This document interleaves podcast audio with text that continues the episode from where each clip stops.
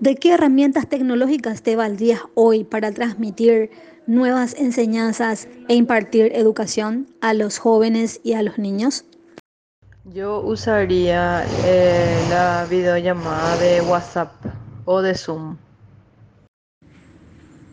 Particularmente me valdría de las plataformas de Google Meet y Google Classroom. Usualmente prefiero la plataforma de Zoom ya que es mucho más cómodo usar y también puede transmitirse videollamadas, tanto como pasar imágenes en un chat.